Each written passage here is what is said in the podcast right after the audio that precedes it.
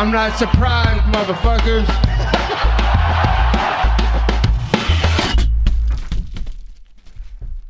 Et bienvenue dans l'épisode numéro 44 du Guillotine Podcast. On va parler de UFC 268 au Madison Square Garden à New York. On va parler des early prelims, des prelims et du pay-per-view.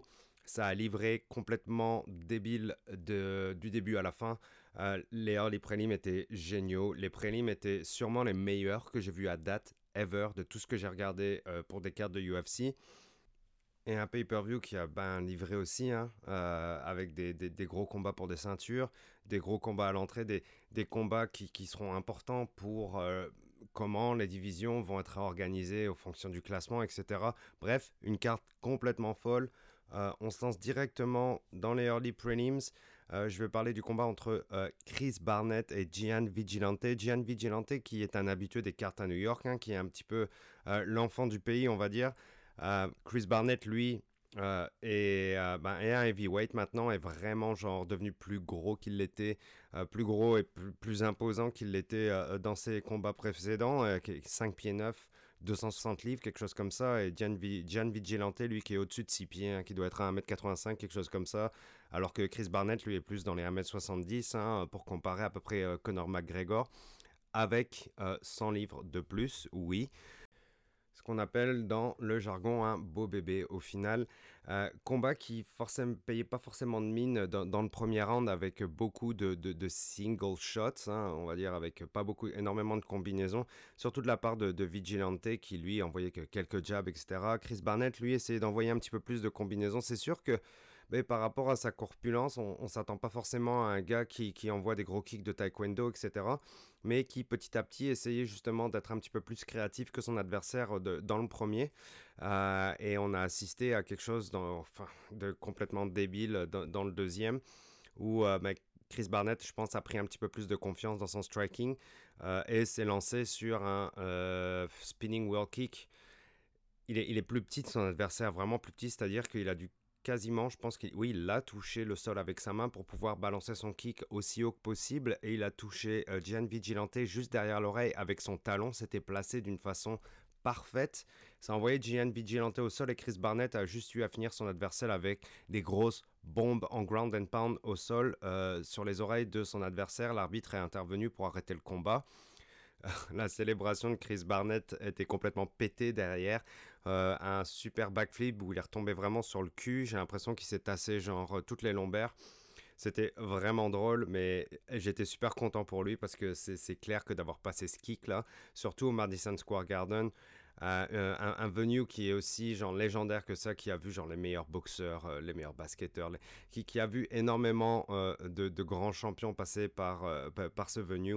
Euh, c'était vraiment cool pour lui et grosse célébration par derrière.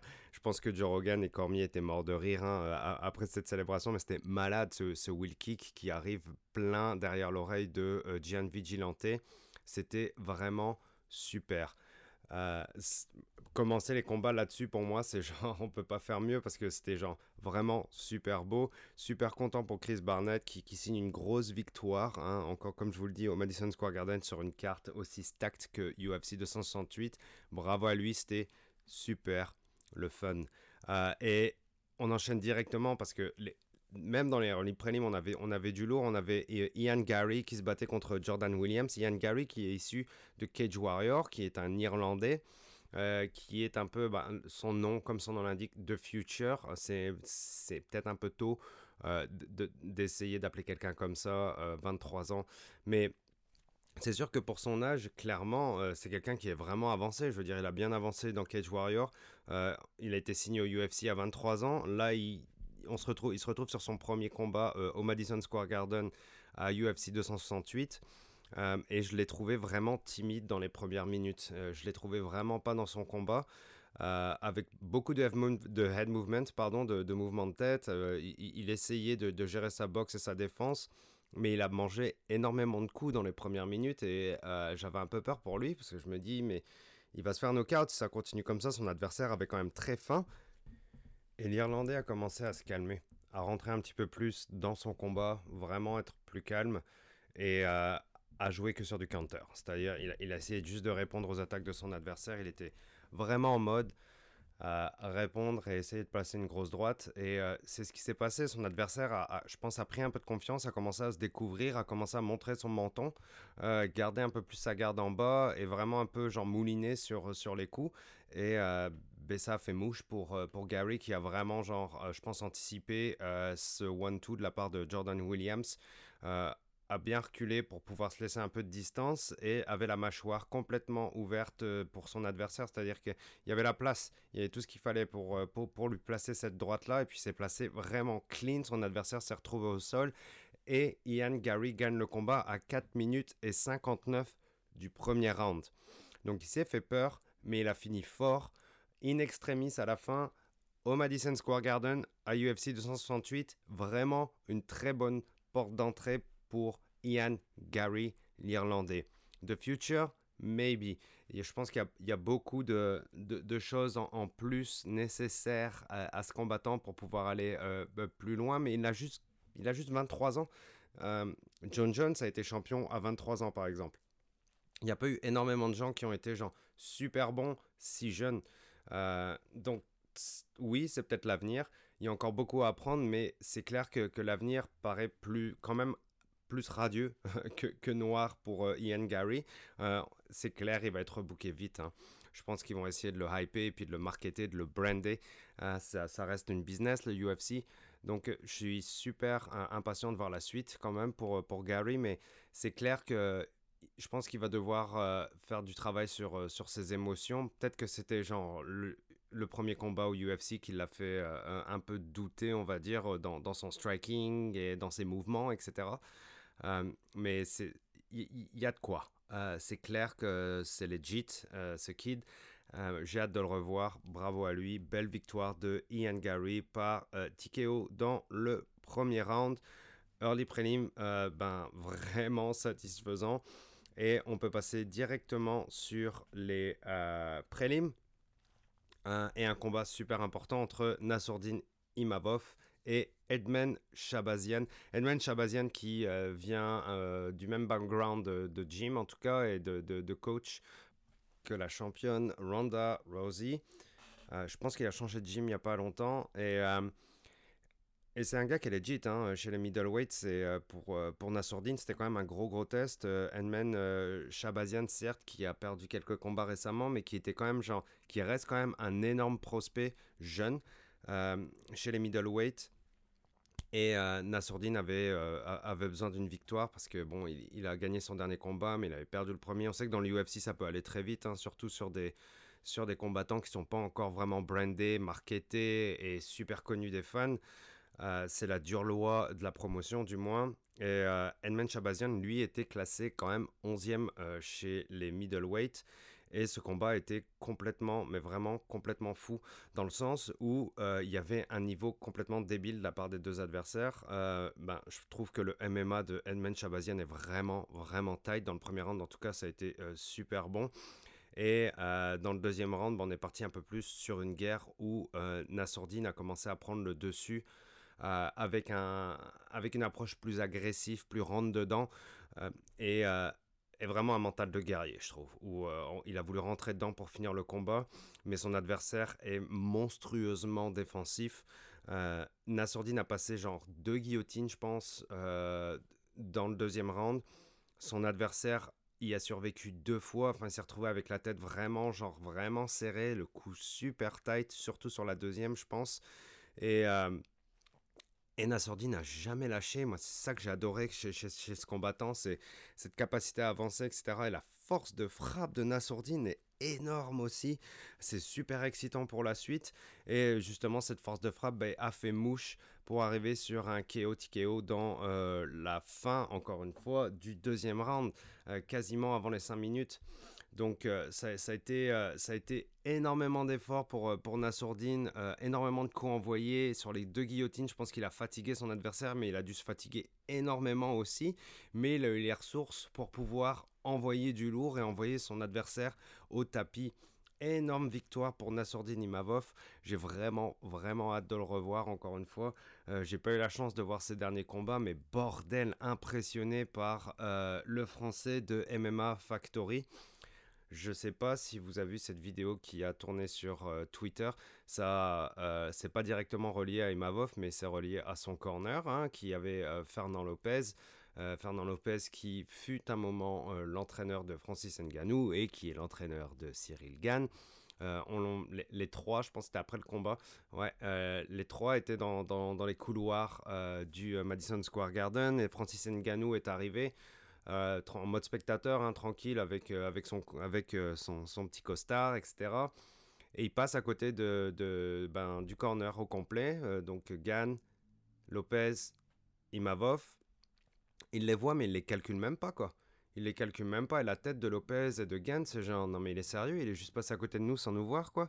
Je veux dire, bon, ils ont, ils ont pas été teammates pendant des années, mais ils ont quand même sparé ensemble. Ils ont, enfin, voilà et ils vont se battre bientôt. Genre, au moins, au moins un, acquiescement de la tête, un bonjour, un quelque chose, mais là, rien. C'était vraiment awkward as fuck, man.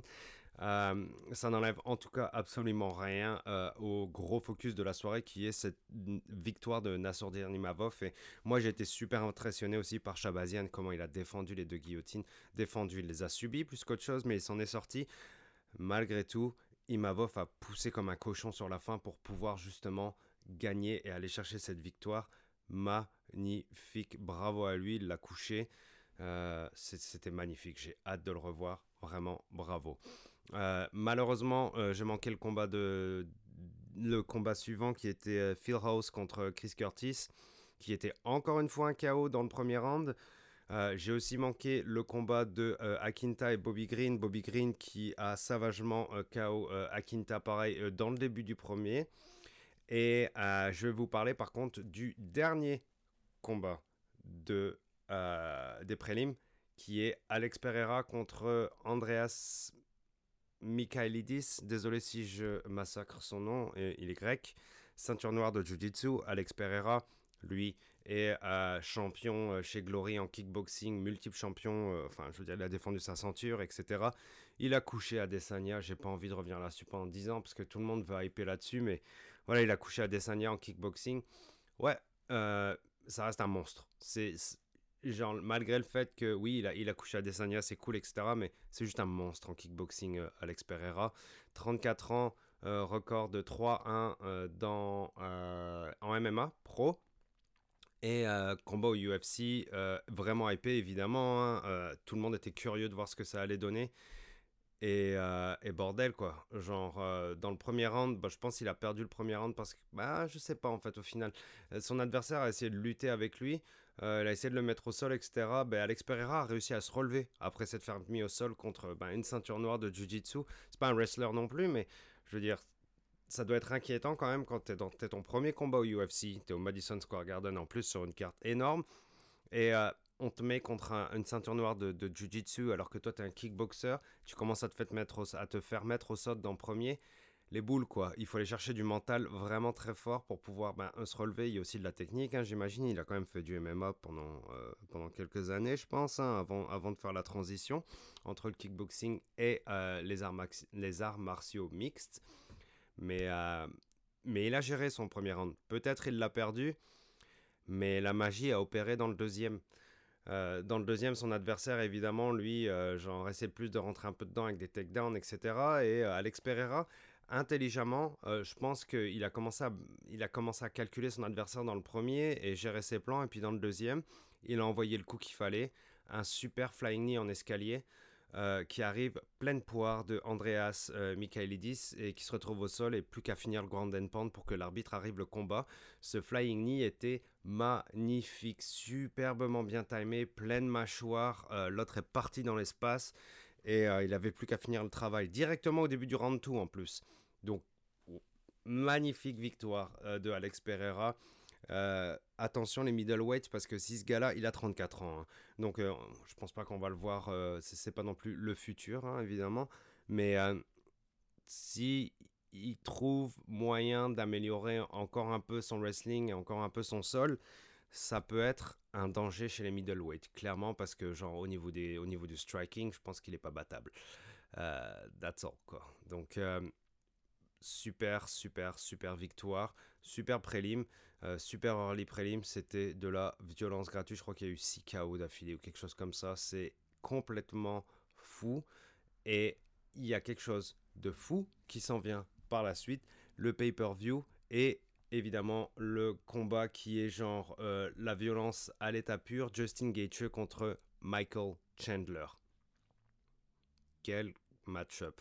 Déjà rien qu'avant ça, moi j'étais vendu. hein. Je me dis c'est bon, ça, ça va finir complètement fou. Et ça a fini complètement fou. Gaethje, enfin, après le premier, euh, même après quelques minutes de premier round où c'était un brawl complet avec du back and forth et les deux adversaires ont pris beaucoup de coups, peut-être Chandler un peu plus. Mais au bout de quelques minutes, je me dis si ça va à la fin du premier, c'est déjà débile. Mais on a mangé trois rounds. Et quand je dis manger, euh, c'est pas négatif, hein, ça veut dire que moi je reprendrai à tous les jours, hein, je mangerai à tous les râteliers de, 3 rounds comme ça, avec une décision à la fin, parce que bordel, les deux ont livré complètement. Et le premier, premier round a été un brawl, et je pense pas que je, puisse, je sois capable de le scorer. Je peux pas dire qui a gagné, qui, euh, qui, a, été au-dessus. Euh, Dans, dans le premier, c'est dur à dire, mais Chandler a vraiment, vraiment foncé sur son adversaire. Je pense que Chandler a voulu un peu inverser les rôles et euh, jouer au Justin Gaethje avant son combat contre Ferguson, donc un Justin Gaethje un peu plus foufou, euh, vraiment un gros brawler et lâcher des grosses bombes tout le temps, etc. Gaethje évidemment a, genre commencé aussi avec des low kicks, etc. énormément. Chandler en a envoyé beaucoup aussi. Donc le premier round est un peu, un peu dur à scorer, mais ce qui s'est passé par la suite, c'est que je pense que Gaethje s'est calmé dans le deuxième et dans le troisième, et c'est là où il a gagné. Parce que Justin Gaethje, quand il prend son temps, quand il est appliqué, quand il fait pas trop le foufou, il est vraiment dur à battre parce que sa boxe s'est vraiment améliorée. Son wrestling pour aller le chercher, c'est chaud. Michael Chandler a quand même réussi à le mettre au sol une fois, mais Justin Gaethje s'est relevé sans problème. hein. Il était un peu sloppy son takedown. Mais bon, ça montre, ça montre à quel point Chandler est genre vraiment fou, déterminé et euh, vraiment un gros guerrier parce que aller, euh, aller faire du wrestling contre Gaethje c'est super dangereux aussi parce que Gaethje il est capable de te knock-out sur un gros slam hein. mais Chandler est un monstre de wrestling. Euh, malgré la fatigue il allait quand même dans les jambes de Gaethje etc donc pour ça c'était fou. Et puis il a mangé tellement de jabs et tellement de gros coups euh, Chandler que bon sa face à la fin de- à la fin du combat était assez impressionnante hein, évidemment boursouflé beaucoup de coupures etc Justin Gaethje était mieux. Et Justin Gaethje a gagné il a vraiment gagné les deux rounds d'affilée le deuxième et le troisième. Ce qui fait que ben, il a gagné le combat. Euh, il a vraiment gagné contre Chandler. Il était plus intelligent. Et moi j'adore Justin Gaethje euh, 2.0 ou 3.0 Euh, un Justin Gaethje plus calme et plus composé dans son striking c'est euh, dur à battre, je pense. Euh, évidemment, il a perdu contre Khabib. Bon, c'est sûr, euh, qui, qui, ne, qui gagne contre Khabib? De toute façon, qui a gagné contre Khabib? Personne. Euh, donc, je pense qu'il y a un bel avenir pour Gaethje et, et, il doit être super dur à battre parce que quand il est sérieux, il est, il est clinique. Il est clinique, il y a beaucoup moins de déchets et puis quand ça frappe, ça fait mal et puis ses low kicks sont puissants. Enfin voilà, il fait très mal. Justin Gaethje fait peur. Il fait peur tout simplement. Et puis Michael Chandler, lui, c'est un monstre dans, dans, dans le sens où il avance. Il lâchera jamais rien dans le troisième. Il demandait, il, demandait à recevoir des coups. Il en a pris beaucoup. Hein. T'en as voulu, t'en as pris. Hein. Et, euh, mais t'as perdu. Euh, Justin Gaethje est vraiment plus fort. C'était un combat complètement débile. Trois rounds d'une pure violence. Si ça pouvait aller dans cinq rounds, ça aurait été encore plus débile. Trois rounds étaient assez. C'était complètement malade. Euh, j'ai hâte de revoir. euh, Je, reverrai bien les deux se battre encore une fois. C'est ça le pire. Mais Justin Gaethje a le droit d'avancer. Il a le droit à un title shot euh, plus tard. Bravo à lui, c'était malade. Bravo aux deux, c'était fou. Euh, les deux ont rien lâché, les deux ont tout donné. Et bordel, qu'est-ce que c'est bon le MMA et le brawl quand c'est comme ça, quoi. Même si, encore une fois, Justin Gaethje, comme je vous l'ai dit, est beaucoup plus appliqué maintenant. Et c'est ça qui fait qu'il a l'étoffe d'un champion au jour d'aujourd'hui. Bravo aux deux. Super scrap. On enchaîne par la suite avec Shane Burgos contre Billy Q, Billy Quarantillo. Et là, encore une fois, les deux, peut-être une dimension en dessous au niveau, euh, euh, au, bah, au niveau du volume. Mais par contre, ça n'a pas arrêté encore une fois. quoi. Ça n'a pas arrêté.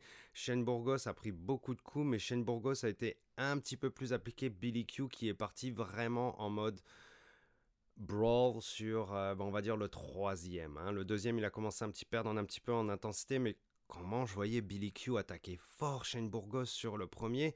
Euh, il y avait moyen qu'il envoie son adversaire au sol, quoi. Mais euh, Shane Burgos, comme il le dit, ça faisait deux ans qu'il n'avait pas eu euh, son bras levé dans l'octagone et je pense qu'il le voulait vraiment celui-là. Puis il a montré que c'était genre clairement un gars qui fallait regarder chez les featherweight. Moi, je trouve que bah, il est 14 et 3 maintenant. Shane Burgos, c'est quand même du solide.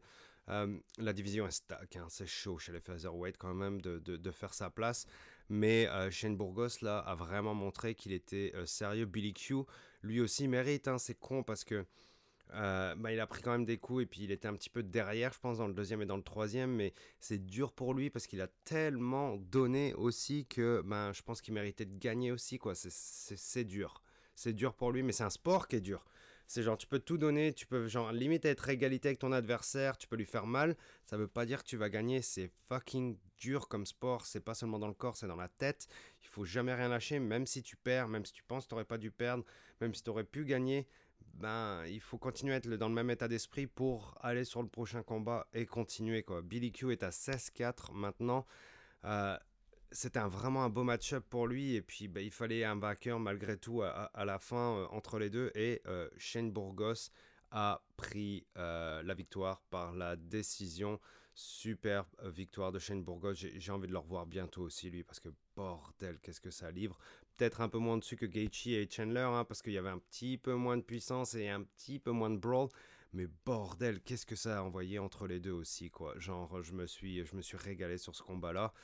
Vraiment beau bout euh, sur le pay-per-view. Shane Burgos contre Billy Q. Bravo aux deux. On passe à la suite. Frankie Edgar contre Marlon Vera. Je vais passer assez vite sur ce combat-là parce que et je vais insister, je vais insister sur le quand même la technique des deux combattants, moi je trouve que Marlon Vera a vraiment bien progressé. Je le trouve vraiment plus calme dans son approche du MMA, mais Frankie Edgar, toute l'expérience qu'il peut montrer, ses mouvements, ça doit être super chiant à se battre. C'est-à-dire que bah, il se déplace un peu comme un grappleur, mais il frappe comme une brute. Euh, donc il va faire des, beaucoup de droite-gauche, avancer, aller en diagonale, changer son stance un peu pour rendre fou son adversaire. Mais Marlon Vera, lui, il est devenu vraiment smart dans sa tête, je trouve. Euh, la façon dont il envoie les coups, etc. Enfin, toutes ces combinaisons sont vraiment plus calculées. Je dirais, il, il s'en va pas dans un brawl, il s'énerve pas quand ces combinaisons fonctionnent pas. Euh, et pendant ben, deux rounds, ça a été un peu de back and forth entre Frankie Edgar et Marlon Vera. Euh, Frankie Edgar, lui, dans, dans, son dans son pardon dans, sa lutte est toujours aussi bon ses takedowns sont vraiment bons Marlon Vera lui ben il, a été intelligent quand il s'est retrouvé sur son dos, parce qu'il avait toujours son full guard. Hein. De toute façon, je pense que c'était sur les deux premiers rounds que je parle. Il, a toujours eu son full guard, donc pour lui, ça a été genre pas facile, mais il a quand même pu gérer. Je veux dire, Frankie Edgar, lui, il lâche rien par contre. Quand il, même quand il est dans le full guard, il va rentrer, puis il va aller sur du grand end pound, et il va y aller, il va y aller, il va essayer d'envoyer des coudes. Donc peut-être que euh, ben, il y aurait peut-être eu moyen pour Frankie Edgar de gagner à la, à la décision, compte tenu des deux premiers rounds. C'était serré en tout cas. Mais Marlon Vera, lui, euh, comme je vous ai dit, il a été intelligent dans son approche et, dans la façon dont il a placé ses coups. Et c'est ça qui fait que dans le troisième, il a réussi à placer un super coup qui a mis fin au combat, un super front kick qui est passé plein de mâchoires sur euh, Frankie Edgar. Frankie Edgar s'est retrouvé au sol. Ben, il, a, foldé comme. Euh, il s'est plié comme une poupée de chiffon, quoi directement les mains au sol, les genoux au sol. Marlon Vera a suivi avec un coup direct. L'arbitre a vraiment géré d'arrêter le coup direct après. Frankie Edgar se relève, était pas content, mais j'en doute, t'avais la tête dans les choux, t'étais plus là pendant genre une seconde ou deux, une seconde peut-être. Et euh, voilà, le beau, magnifique front kick à la Anderson Silva, évidemment, c'est la référence qu'on, ou à la Lyoto Machida. Euh, super kick de la part de, de, Marlon Vera, une énorme victoire pour Vera, quoi, contre Frankie Edgar, mine de rien le bantamweight remonte petit à petit au classement. Encore une division qui est complètement stack et pétée de compétition. Ça va être chaud, mais vraiment, je suis impressionné par le progrès euh, de, Marlon Vera depuis, euh, on va dire, depuis qu'il se bat contre, euh, contre O'Malley, là. Ça commence à être un sérieux prétendant chez les bantamweight, quoi. Ouais, il a peut-être un, il a peut-être un record à la Rocky, mais bordel, Genre, le calme, euh, de, la façon dont il a approché le combat, j'étais super impressionné. C'était vraiment bon. Peut-être pas le, fight le plus entertaining de, de, la, de la carte, hein, je serais d'accord avec vous là-dessus, mais smart. Smart de la part de, Marlon Vera. Et c'est ça qui fait que tu deviens un champion des fois. Hein. C'est genre en étant vraiment genre bien construit dans ton approche, pas en paniquant, en restant calme, stable, en envoyant des combinaisons quand il faut le faire en épuisant son gas directement. Smart de la part de Marlon Vera, belle victoire et un beau, beau nom sur son CV, ça c'est important aussi. Cool pour lui. On commence à rentrer maintenant dans les choses sérieuses pour la carte hein, du UFC 268. Il y avait deux ceintures sur cette carte-là, deux fights de 130 et on passe au premier de ces euh, du, au common event, au premier de ces combats pour la ceinture qui est Rose contre euh, Wiley Zhang 2. Rose qui a montré qu'elle était capable de se battre vraiment ben, comme une championne. Et je vais m'expliquer. Zhang Wiley frappe vraiment fort. Elle fait mal. Euh, on est chez les 115 livres hein, pour, pour, pour, les femmes. Et on peut s'attendre à des coups moins forts, moins puissants, mais des fois il y a toujours, y a toujours un de ces combattants qui frappe plus fort que les autres et qui fait plus peur que les autres. Et Wiley Zhang fait partie de cette catégorie-là. Elle est forte dans le clinch aussi. Euh, je pense que le corner de, Rose lui disait genre euh, ben, d'essayer de, sortir de là parce que ça peut être danger pour Rose, elle peut se retrouver au sol, etc. Ça lui est arrivé plusieurs fois, mais Rose est vraiment, vraiment à l'aise au sol. Euh, ça se voit, elle panique pas, elle sait se relever, etc. Mais, mais, mais Zhang, quand elle vous met de la pression dessus, c'est dur. Et pour les premières rounds, Rose en a chié. Rose en a chié, mais Rose a géré. Wiley Zhang a essayé, ben elle, évidemment, c'est d'aller chercher cette ceinture. Hein. Elle a déjà perdu une fois contre elle. Elle n'aura pas 500 chances d'aller chercher cette ceinture, euh, euh, Zhang. Mais Wiley Zhang s'améliore à chaque fois qu'elle va dans un combat. Et cette fois-ci, Rose n'a pas gagné un combat sur un, sur un high kick euh, au, bout de quelques minutes. Cette fois-ci, Wiley Zhang a décidé de donner de la merde à Rose pendant 5 fucking rounds. Et c'est ça que je dis que Rose, maintenant, a la capacité de se battre comme une championne. Elle l'a fait contre Johanna. Elle l'a fait, genre, où elle a dû, genre, absolument gérer euh, la distance, le striking et donner plus que son adversaire sur 5 rounds. Elle l'a déjà montré. Mais Là, j'ai l'impression qu'elle rentre un peu dans une autre dimension, dans le sens où elle a varié un petit peu sa game contre Wiley Zhang, où elle a réussi à passer des takedowns et aller au sol euh, contre son adversaire. Notamment, je pense notamment aux deux derniers rounds, où elle s'est retrouvée dans la garde souvent de son adversaire. Mais bordel, quoi. Elle a jamais, jamais lâché du travail tout le temps. Elle a essayé de se relever, passer la garde de Wiley Zhang sur le quatrième et le cinquième. Wiley Zhang voulait rien savoir envoyer beaucoup de kicks de son dos, très dangereux, hein, ça tu t'en prends en pleine face. Un talon, on l'a déjà vu, hein, ça peut, ça peut knock-out un adversaire ou au moins le mettre au sol, quoi.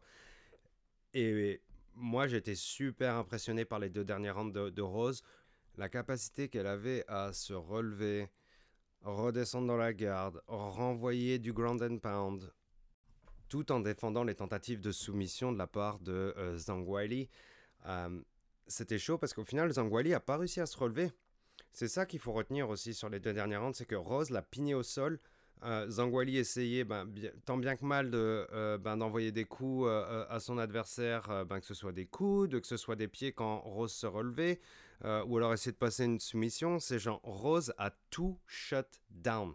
Et ça, c'est une histoire de champion d'être capable de genre montrer autant de force et autant de caractère dans le quatrième et dans le cinquième. Ça, c'est du comportement de champion. Ça, c'est se battre comme un champion. Ça, c'est aller chercher une ceinture comme un champion parce que ton adversaire, tu vas pas réussir à le knockdown forcément à chaque fois. Quoi. Je veux dire, un kick comme elle l'a passé au dernier combat contre Zhang Weili, t'en passes pas comme ça à chaque combat. quoi. C'est genre, il faut qu'il y ait des éléments qui rentrent, qui rentrent en jeu, comme bah, il y a le talent, il y a le travail, il y a une petite part de chance, il faut que ton adversaire baisse ta garde à un moment donné, euh, il faut le timing, il faut tout. Mais c'est aussi impressionnant d'être capable de genre donner autant de force, euh, autant de travail, autant de continuité dans le quatrième et dans le cinquième, comme Rose l'a montré sur Zhang Weili. Ça, c'est du caractère de champion. Ça, c'est aller chercher des ceintures. Ça, c'est envoyer un message aux autres à dire genre, non, c'est ma ceinture, tu ne l'auras pas. Si tu vas aller chercher ma ceinture, il va falloir que tu fasses plus que moi je fais. Et ce que moi je fais, c'est huge, c'est énorme, c'est beaucoup de travail. Est-ce que tu es capable de le faire? Non. À date, je suis pas sûr qu'il y ait quelqu'un qui soit capable de livrer autant sur 5 fucking rounds, à part, ben, des grandes, à part des, des combattantes qui ont des, des, carrures de championne, on va dire, ben, comme Johanna ou comme euh, Zhang Weili. Sauf que Rose a battu Johanna deux fois et a battu Zhang Weili deux fois. Qui va aller chercher Rose? C'est chaud maintenant. Euh, Zhang Weili, encore une fois, je vous dis, c'est une force de la nature. Je trouve qu'elle frappe vraiment fort, mais et puis, elle, est aussi super douée en, en arts martiaux hein, tout simplement. Genre, euh, euh, elle travaille fort, etc. Et ça n'a pas été suffisant, quoi. C'est chaud d'aller chercher Rose. Rose, c'est la championne. Genre, ça fait deux fois de suite, là, qu'elle se dit, genre, avant de rentrer sur le ring contre Zhang Weili, I'm the best, I'm the best, I'm the best. Ben oui, you're the best. Clairement, quoi.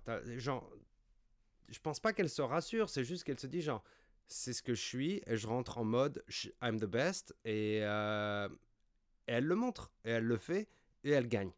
Point barre. Bravo à Rose, superbe championne. Euh, une des plus belles championnes chez, euh, chez les strawweight, en tout cas chez les femmes.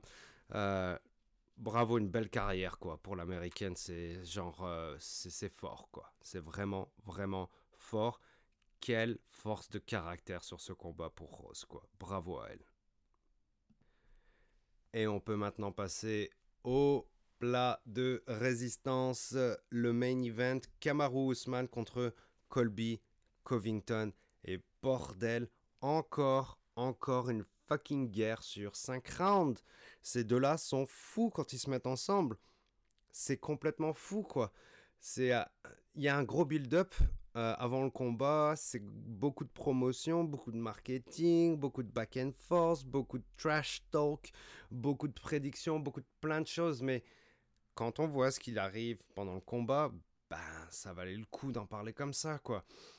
C'est 5 rounds de, de, pure folie. Encore une fois, encore une fois, tout s'est passé dans les championship rounds.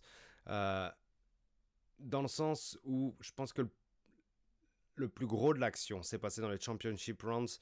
Euh, l'issue du combat s'est passé dans les Championship Rounds. C'est clair que dans les, dans les premiers, je trouve que Ousmane a gagné. Il a gagné le premier, le deuxième peut-être, mais ça restait quand même dur à scorer parce que bordel, il y avait du gros back and force entre les deux. Cette fois-ci, les deux ont essayé de lutter par contre. Euh, déjà, Colby Covington, genre bravo à lui pour juste le fait d'essayer de rentrer genre direct sur des takedowns sur euh, Ousmane il a failli. Cormier a dit qu'il a rentré un takedown.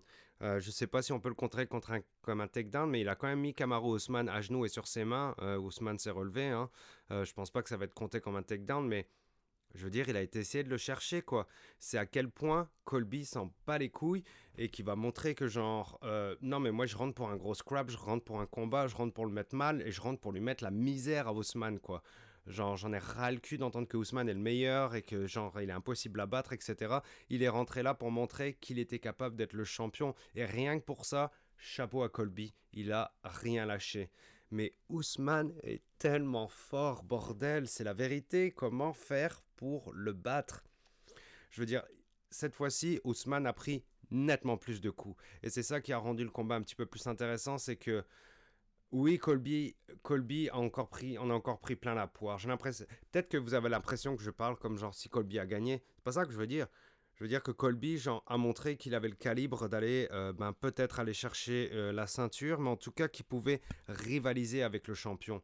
Rivaliser pour du vrai, pas juste euh, show up, etc. Non, genre faire mal à son adversaire et faire son adversaire tituber. Oui, Kamaru Ousmane a titubé. On l'a vu dans ses jambes, à un moment donné, il n'était pas clair. Il a pris des shots qui lui ont fait mal. Il savait pas trop où il était pendant genre une demi-seconde. Il a dû se réveiller, limite frapper sur la face pour dire Yo, remets-toi, man, remets-toi, parce que l'autre en face, il essaye de te faire mal, il essaye de te bousiller.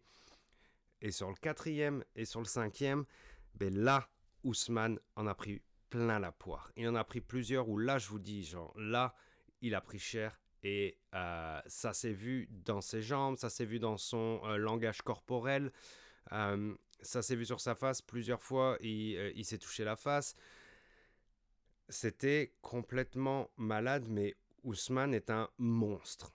Je veux dire, à quel point il faut le frapper, à quel point il faut frapper fort, combien de fois il faut lui en mettre plein de poire pour qu'il se retrouve au sol? Eh ben, on n'a pas de réponse parce que Colby a tout envoyé et Ousmane a gagné pareil. C'est pas un problème. Et à la fin, il y a eu beaucoup de respect entre les deux adversaires. Ça, c'est cool parce que, ouais, Colby, genre, moi, je le porte pas dans mon cœur parce que même si c'est un caractère même si c'est un caractère qui joue, il y a quand même des choses qu'il dit et qu'il fait qui sont pas acceptables et selon mes, euh, mes mon éthique à moi. Hein. Après, c'est complètement personnel, hein, mais euh, genre, comme fighter, c'est un monstre, quoi. Euh, aller chercher Ousmane comme ça, rentrer dans ses jambes, essayer de le mettre au sol, c'est, c'est costaud quand même d'aller faire ça. et ils, n'ont pas fait que lutter, quoi. Comme au premier combat, genre, ils s'en sont mis plein la gueule. Mais là, c'était vraiment, genre, les, Championship Rounds, il y avait de la pure violence. Et Ousmane a pris cher. Mais Ousmane est juste trop fucking fort. Il est juste trop fort. Et euh, je pense que Colby lui a admis à la fin, quoi. Et euh, enfin, un peu de respect entre les deux. Ça n'empêche pas euh, qu'on n'oublie pas forcément tout, ce qui a été dit de la part de, Colby. Hein. je pense notamment les, commentaires sur genre euh, à quel point il a parlé de genre je sais pas qu'est-ce que comment tu communiques toi euh, euh, est-ce que tu envoies des signaux de fumée avec un tapis au-dessus d'un feu? Donc c'était une belle tentative de racisme de la part de Covington mais il s'est malheureusement trompé d'ethnie hein, voilà je pense qu'il a confondu les autochtones d'Amérique par rapport à des gens qui viennent d'Afrique peut-être, je sais pas où il essayait en venir, mais c'était complètement con. Et ça, c'est qu'un exemple. Hein. Il en a dit de la merde, quoi. Il en a dit de la merde, et même si c'est derrière son personnage, ça reste pourri. Mais quand on est dans le ring, ben, et qu'on partage euh, lui et Ousmane 10 rounds, 10 rounds, et 10 rounds de back and forth et 10 rounds de violence, ben, il y a forcément une sorte de respect qui rentre entre les deux combattants. Euh, en tant qu'homme et en tant que pur en, tant que bête, en tant qu'animaux, quoi, à la fin, bah, il y a du respect qui se met entre les deux, et puis ça, euh, c'est quand même rassurant à voir. Mais Ousmane, peut-être pas le GOAT ever, mais c'est le pound for pound le meilleur du moment, ça c'est clair. Parce qu'il est impossible à battre, quoi. Et puis, euh, surtout, il a eu de la rivalité. Genre, je veux dire, Masvidal comparé à Covington, là, tout de suite, c'est genre, je trouve ça vraiment en dessous quand même le niveau. Hein. Si on compare les, les, les, combats avec Ousmane, quoi, je veux dire, c'est pas la même chose. C'est chaud pour Covington parce qu'il sera jamais champion, quoi. Il sera jamais champion. Il a été champion intérimaire et au moins il aura une ceinture, peut-être une ceinture en carton un peu. Mais, euh, mais tant qu'Ousmane sera là, il le battra pas et puis il y aura pas de troisième, je pense. Donc je sais pas c'est quoi la carrière de Covington pour la suite, quoi. Peut-être aller chercher quelques dollars à droite à gauche, mais une ceinture, ça va être tendu parce que Ousmane est, est éternel. Voilà, il l'est. Euh, c'est un bloc en béton. Il est, il est taillé dans la roche.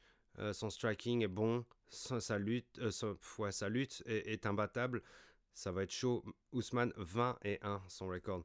Et je crois qu'il en a 9 ou 10 ou 11, quelque chose comme ça. Victoire d'affilée dans l'UFC, c'est complètement débile. Ça va être vraiment chaud. Et évidemment, qui est-ce qu'on voit dans le miroir? Qui est-ce qui arrête pas de tweeter maintenant, là, depuis qu'il est revenu? Bah, c'est Ramzat. Ouais. Ramzat, il est à combien de combats avant d'aller chercher Ousmane? Est-ce qu'il peut battre Ousmane? Je sais pas. Je ne sais pas, mais c'est fucking intéressant. Et euh, sportivement parlant, uniquement, hein, je précise bien uniquement, ça me fait un peu chier pour Colby qui serait pas capable d'aller chercher un combat qui soit vraiment intéressant pour sa carrière. C'est un peu gênant. Mais est-ce qu'il irait se battre contre Ramsat comme lui? Là, je serais curieux quand même de voir ce qui se passerait. Euh, parce que Colby, il est capable d'en prendre pleine poire aussi, on l'a vu, hein, ça l'empêche pas. Hein. Et puis, euh, il a pas peur, quoi. C'est un fou aussi, dans la cage, du moins. Bravo à Ousmane. Ousmane est, exceptionnel. Euh, qui est-ce qui peut aller le chercher? Ben, Je vous en ai parlé. On a hâte de voir les prochains combats de Ramzad pour voir qu'est-ce qui va se passer par la suite. Parce que bordel, c'est chaud chez les welterweight. mais malgré tout, je vois personne battre Ousmane à date faut voir pour la suite avec Ramzat. Il faut, être capable d'apprécier euh, des combats comme on l'a vu avec Covington. Ça reste super important. On, voit pas ça tout le temps, on voit pas ça sur tous les pay-per-view, on voit pas ça sur toutes les, les, les, défenses de titre. Magnifique de la part de Ousmane. Merci d'avoir écouté cet épisode numéro 44. On a mangé deux pay-per-view de suite, on s'est pas mal régalé. Comme je vous l'ai dit, les prélims étaient complètement débiles, peut-être les meilleurs ever. La semaine prochaine, on a un combat super important chez les featherweights. Max Holloway contre Yair Rodriguez, la panthère. Qu'est-ce que ça va donner? Pas sûr. En tout cas, je vais regarder ça. Si j'ai le temps, on se retrouve la semaine prochaine. Merci pour l'écoute. Donnez-nous un petit follow sur Twitter, euh, at guillotine514. Hein, je suis sur Instagram aussi, guillotine podcast. Puis évidemment, SoundCloud, Spotify, Apple Podcast. Et mettez des reviews, hein, hein, les commentaires que vous voulez, quoi. Pensez ce que vous voulez. Mettez un commentaire. On se retrouve bientôt. Merci pour l'écoute. Ciao